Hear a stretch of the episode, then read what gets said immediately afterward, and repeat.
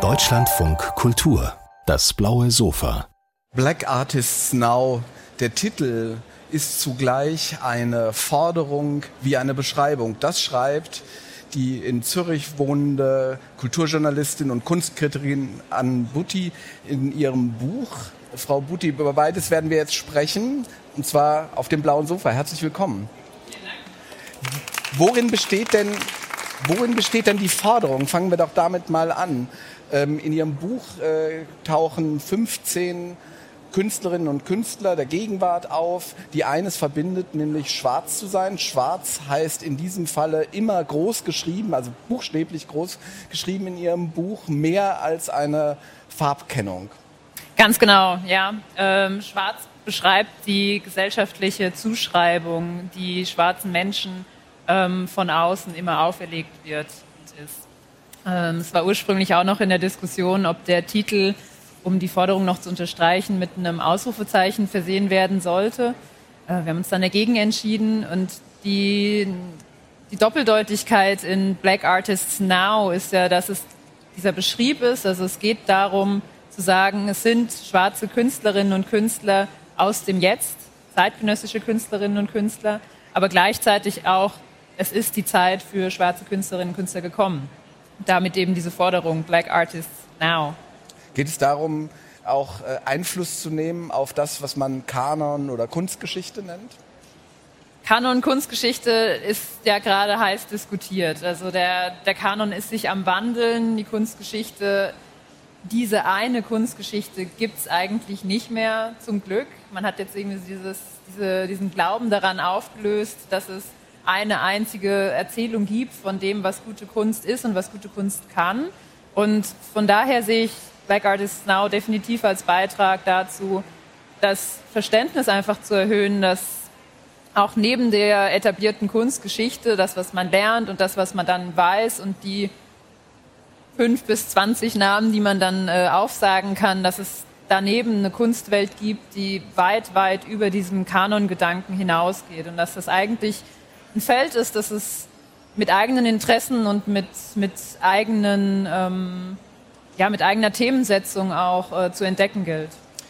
Diese Kunstwelt ist ja strukturiert auf der einen Seite, wo die Kunstgeschichte gemacht wird, durch Museen, ähm, durch starke Institutionen. Auf der anderen Seite ist sie geprägt durch den Markt, durch mächtige Sammlerinnen und Sammler und dann entsprechend Galerien, die auch den Zugang zur Kunstwelt strukturieren. Sie schreiben in Ihrem Buch, dass es äh, die schwarzen Künstlerinnen und Künstler besonders schwer haben, sich in diesem System ähm, zu behaupten oder in, überhaupt Eingang in dieses System zu finden. Ähm, was schwebt Ihnen davor? Warum ist das so schwierig? Fangen wir mal mit Institutionen, Museen und so an. Ja, also ich würde jetzt nicht sagen, dass es, dass die Auswirkungen davon sind, dass es schwarze Künstlerinnen und Künstler besonders schwer haben, sondern, und da bin ich eben sehr präzise, was, was dann diese sprachliche Ebene angeht. Es geht mehr darum, dass es Institutionen zum Beispiel gibt, die nicht per se für schwarze Kunst und für schwarze Künstlerinnen gemacht ist.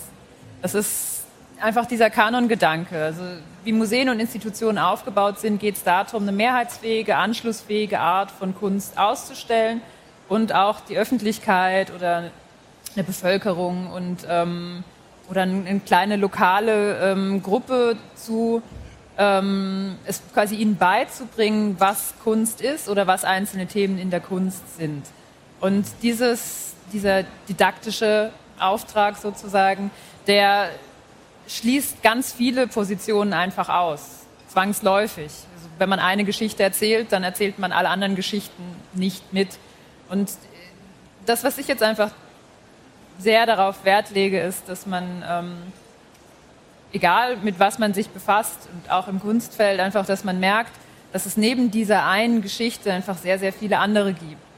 Wenn wir jetzt darüber sprechen, was Institutionen quasi ähm, lange Jahre gemacht haben, war ja natürlich einfach so, die Sachen auszustellen, die auch anschlussfähig waren und die großen Namen zu zeigen oder dann die Namen, die dann dieses Potenzial dazu haben, die nächsten Größen, äh, großen Namen zu sein. Und das waren einfach in den letzten Jahrhunderten, Jahrzehnten und auch noch in den letzten Jahren hauptsächlich männliche, hauptsächlich weiße Positionen.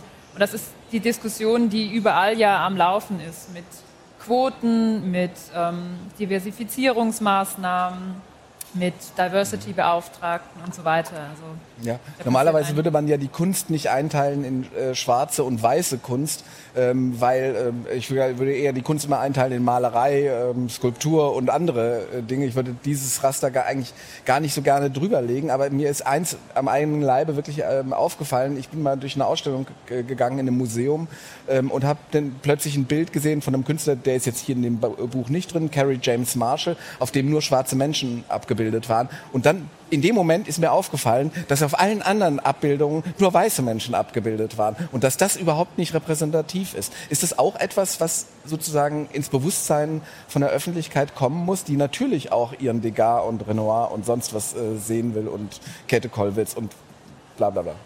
Absolut. Also ich glaube, das ist so einer von diesen Aha-Momenten, wo man dann feststellt, dass da bei uns allen, also ich schließe mich da absolut mit ein, dass da einfach Lücken vorhanden sind. Dass man auch, wenn man sich mal fragt, wie viele weibliche Künstlerinnen kenne ich denn, wie viele schwarze weibliche Künstlerinnen, einfach nur Namen oder mit, mit welchen Werken bin ich denn vertraut.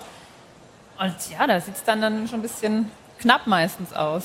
Ja, es hängt natürlich auch ein bisschen von der institutionellen Ausstellungspraxis ähm, ab. Äh, ähm, äh, genau letztes Jahr während der Frankfurter Buchmesse habe ich eine herrliche Ausstellung von Carol Walker gesehen. Die kommt auch in ihrem Buch vor. Äh, eine fantastische Ausstellung in der Kunsthalle Schirn. Also das heißt, da sieht man es äh, dann doch ähm, schon sehr präsent. Ne? Das ist so, ja. Und es, es, ist natürlich auch so ein Prozess, der schon länger am Laufen ist und der sich halt auch durch die verschiedenen Ebenen zieht. Also dadurch, dass sich jetzt die Institutionen zum Beispiel auf die Fahne geschrieben haben, ein diverseres äh, Ausstellungsprogramm zu machen, und, und mehr schwarze Künstlerinnen und Künstler mit reinzuholen, ähm, nimmt die Öffentlichkeit Kunst von schwarzen Menschen natürlich auch ganz anders wahr. Das mhm. passiert automatisch und dadurch trainiert man das ästhetische Empfinden, man gewöhnt sich dann langsam aber sicher daran, dass ähm, die Leute, die auf Porträts abgebildet sind, auch nicht weiße Menschen sein können und das genauso einen ästhetischen Faktor hat und so weiter. Also das ist ja eine Gewöhnungs Phase. Ähm, ich habe, jetzt kommen wir mal zu Ihrem, zu Ihrem Buch genauer. Ich habe, äh, als ich das gelesen habe, diese 15 einzelnen Porträts, habe ich äh, so eine andere ähm, Sache nebenbei laufen lassen, sondern ich habe ich hab nämlich äh, genau die Künstlerinnen und Künstler erstens in ihren Galerien gegoogelt, um mir einen besseren Eindruck zu verschaffen, was da genau dahinter steckt und habe sie aber auch in einer Rankingliste, nämlich Artfacts ähm, äh, nachgeschaut. Artfacts ist so eine Rankingliste anhand Ausstellungstätigkeiten, die ungefähr die Stellung von einem Künstler im Kunstmarkt, im Kunstbetrieb sozusagen feststellt. Und habe mir die Zahlen immer daneben geschrieben. Und äh, das Merkwürdige ist, also ich behaupte, äh, dass ich mich in dieser äh, so unter den ersten tausend vergleichsweise gut auskenne. Ähm, elf von den Positionen, von den 15 Positionen, die Sie hier vorstellen, waren unter den ersten 1000. Und bei manchen habe ich schlicht und einfach kein Werk vor Augen gehabt. Das passiert mir äh, nicht. Ich habe zum Beispiel, ähm, das dann immer erst, wenn ich es dann gegoogelt habe oder dann das Bild von, bei Ihnen gesehen habe, dann war mir klar, ach, das ist äh, derjenige oder diejenige. Und zum Beispiel bei Zanele Moholi, da habe ich, das ist ein Fotograf ähm, aus Südafrika, ne? Äh, da habe ich mal drumherum geguckt, kannte ich alle Künstler, die so direkt in dem Umfeld waren. Äh, Daniel Spörri, Günter Uecker, ähm, Fischli Weiß, es war mir irgendwie alles klar, was die gemacht haben. Nur da musste ich nachschauen, um dann zu sehen, ach ja, den habe ich ja bei der Biennale in Venedig mal gesehen. Tolle, tolle Arbeiten, schwarze Menschen fotografiert mit Narben, sehr nah, sehr präzise, unglaublich tolle ähm, Fotografien sind das. Ähm, aber stimmt da auch, irgendwas muss ja dazu führen, also muss ja dazu geführt haben, dass ich, der ich mich normalerweise im Kunstbetrieb wirklich gut auskenne, das nicht zuordnen kann. Haben Sie dafür eine Erklärung, außer mein Unwissen, meine Dummheit an der Stelle? Ich möchte Ihnen jetzt nicht zu nahe treten und Doch, mutmaßen.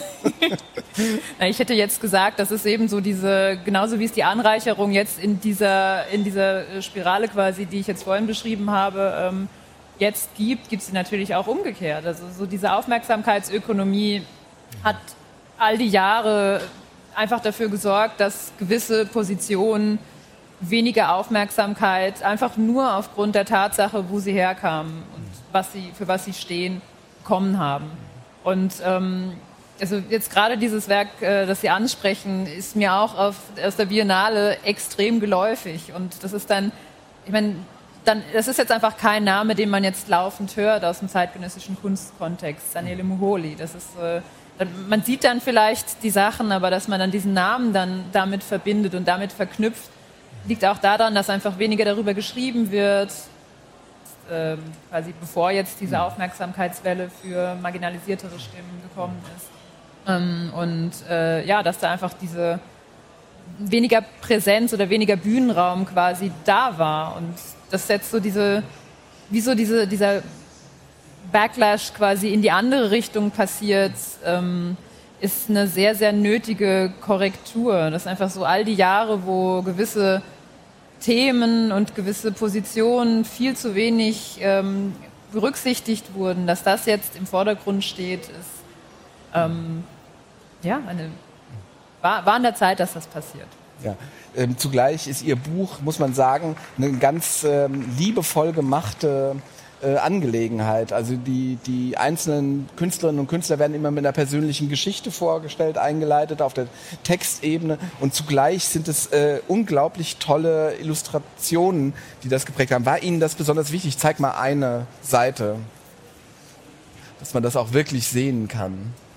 Ja, auf jeden Fall. Also das ist ja auch Teil von dieser Serie, dass dann, das ist quasi, es ist ein Sachbuch, aber es ist auch ein Sachbuch, das, das auch gefällt. Dass man gerne aufschlägt, dass man gerne auch auf dem äh, Coffee Table, quasi diese Coffee Table äh, Kategorie auch gerne liegen hat, gerne anschaut. Das ist eine Illustratorin, die selbst auch künstlerisch tätig ist aus äh, Großbritannien, Subuya Kader. Und äh, sie hat da tatsächlich zu jedem einzelnen Künstlerin, zu jedem einzelnen Künstler ähm, Illustrationen angefertigt. Das sind Sachen, also das sind wirklich Pieces, also wirklich auch mhm. eigene Werke. Und es ist extrem schön, dass so diese, ja, diese, diese Sorgfalt auch in jedes Kapitel ähm, geflossen ist. Bleiben wir doch einfach mal bei diesem Künstler äh, Emeka Ogbo. Äh, den habe ich wiederum auf der Documenta kennengelernt, als er nämlich dieses hier fabriziert hat. Sie werden sich wundern, was ich für ein Heavy Metal T-Shirt habe. Das ist ein Bier. Das ist eine Biersorte, die heißt Sufferhead, also schmerzender Kopf. Ähm, was hat es damit auf sich auf der Documenta? Hier ist übrigens eine Bottle. Auf, ich bin Bier. ganz begeistert, wie viel äh, Fünf Merchandise Jahre. es hier gibt. Fünf Jahre ist das alt. Also bitte nicht trinken. Und sogar äh, aus, dem, äh, aus der Privatsammlung mitgebracht. Also das ist sehr beeindruckend. ähm, ja, mit Sufferhead, das ist ähm, auch eine meiner Lieblingsgeschichten. Also ich habe sehr viele, die da drin sind. Aber Sufferhead ist ein Schwarzbier, das ähm, der Künstler gebraut hat ähm, für die Documenta. Und ähm, Schwarzbier Bier in Deutschland hat ja auch so diese sehr politische Ebene, so ein, so ein Traditionsgut. Es gibt das Reinheitsgebot, also schon die Sprache drumherum hat extremes Gewicht. Und ähm, ja, Emeka Ogbo hat dann quasi so diesen Twist gemacht und hat äh, das Reinheitsgebot gebrochen und hat ähm, mit Sufferhead äh, quasi neue Geschmacksnoten, die aus den Ländern von verschiedenen migrantischen Gruppen aus Kassel gesammelt wurden, also verschiedene Gewürze, verschiedene andere Zutaten, die dann in den Brauvorgang mit eingeflossen sind äh, und hat dann da quasi solche äh, ja, so, so Special Editions Biere fabriziert. Ja, und ähm, zugleich ist es ja ein Künstler, der nicht nur ähm, so mit haptischen Sachen dann arbeitet, äh, sondern überwiegend mit Soundinstallationen, also Sound von Städten aufzeichnet. Und als der äh, von Lagos nach Berlin umgezogen ist, hat er gesagt, es fühlt sich so an, als sei man von 1000 Dezibel auf 100 runtergedimmt worden ähm, diese Soundinstallationen, ähm, woher kommen die? Haben, haben die auch eine bestimmte äh, politische oder postkoloniale ähm, Konnotation oder hat das irgendwas mit dieser, mit diesem, mit, mit der Herkunft ähm, und den anderen Ländern zu tun, die äh, da eine Rolle spielen in der Kunst? Also Emeka Ogbo speziell ist ähm, quasi über die Sound Art in den zeitgenössischen Kunstkontext reingekommen. Er hat äh, schon all die Jahre nach seinem Studium direkt angefangen, ähm, Sounds zu sammeln in ja, einem recht äh, exzessiven Maße. Äh, er hat sich immer auf die Straßen gestellt mit Aufnahmegeräten und hat so die Sounds von, von Lagos damals, wo er gelebt hat, eingefangen. Und es ist, wie Sie sagen, das ist eine Stadt von 1000 Dezibel. Da ist die ganze Zeit was los. Es gibt an jeder Ecke quasi tausende Geräusche und tausende Eindrücke. Und dieses Spannende, was er daraus macht, ist eben so eine, ähm, wie so eine orchestrale äh, Installation aus den verschiedenen Klängen dann neu zu kombinieren. Also er lässt nicht einfach nur die Aufnahmen abspielen, sondern er, er, er schafft dann so Klangräume, die einen dann tatsächlich von dem Ort, meistens im Museumskontext, in dem man dann gerade steht, eigentlich in diese Stadt, wo dann die Aufnahmen ursprünglich her sind, rein transportieren. Und das ist eine ganz, ganz spannende Ebene, die es auch in der zeitgenössischen Kunst jetzt gar nicht so häufig gibt. Und er sagt selbst über diese Arbeit, dass es ihm wichtig ist, seine, seine Herkunft, seine Wurzeln und so diese traditionellen Sachen auch. Also er spielt auch sehr viel mit Symbolen aus der Igbo-Tradition und ähm, aber auch so wirklich. So südliche Reg Region in Nigeria. In ne? Nigeria, mhm. genau. Und ähm, dass er dann wie so diese Elemente in seine Kunst mit einfließen lässt, dass sie nicht nur quasi sich damit befassen oder dass er darüber eine Arbeit macht, sondern dass er mit den Sachen eine Arbeit macht. Und daraus entstehen dann extrem wirkungsvolle Arbeiten, die automatisch quasi in einem in einer ähm, Postkolonialität verankert sind extrem wirkungsvoll ist auch dieses Buch. Ein Kapitel ist schöner und eine künstlerische Position, die vorgestellt wird, ist schöner und sinnlicher als die, die, die nächste. Ähm, haben Sie denn selber einen Favoriten oder eine Favoritin? Ich hätte ja noch eine Favoritin, aber uns läuft die Zeit davon. Amy Sherald. Die, hat, äh, ja. die hat Michelle Obama gemalt. Das ist so genau, toll. Genau, das, das ist auch ja. so ein ikonisches Werk, oder? Ja, äh, ich schrecke ein bisschen davor zurück, ein ähm, Cherry-Picking zu machen und mir einen Favoriten auszusuchen. Aber weil ich das äh, häufig gefragt werde, weil 15 und diese Auswahl natürlich auch sowieso so ein bisschen das provoziert, würde ich. Ähm, Kommt Band 2, 3, 4, 5. Nein, ich, ich mache das jetzt immer so, dass ich quasi so situativ antworte. Und jetzt habe ich heute gedacht, eigentlich ähm, Rosana Paulino. Äh, sie ist eine brasilianische Künstlerin und äh, sie hat ähm, Arbeiten gemacht, die quasi Archetypen in die Welt bringen, neue Archetypen. Also dass sie sagt, es gibt ganz viele Mythologien, es gibt ähm, die griechische Mythologie, die sehr bekannt ist und ähm, was aber fehlt, ist eine Mythologie, mit der sich die Leute heutzutage auch noch identifizieren können. Und ihre Arbeit beschäftigt sich explizit mit ähm, schwarzen brasilianischen Frauenrollen, also Rollenbilder, die es einfach in der Gesellschaft in Brasilien sehr wenig gibt und sie hat jetzt Arbeiten dazu gemacht, ähm, die diese Rollenbilder hervorbringen. Bufalas, Jatobas, das sind Sachen, die es eigentlich nicht gibt, die sie jetzt aber durch ihre, durch ihre Zeichnungen und Malereien, die auch auf der Biennale in Venedig dieses Jahr zu sehen sind, ähm, quasi neu erfindet. Und das finde ich ein unglaublich starkes Statement, dass Kunst Sachen neu erschaffen kann, die einfach bis jetzt Leerstellen waren besseres Schlusswort gibt es für dieses Gespräch nicht. Vielen Dank für das Gespräch am Butli. Ähm, Black Artists Now ist im CA Beck Verlag erschienen. Äh, ganz tolles Buch. Vielen, Dank. Dank.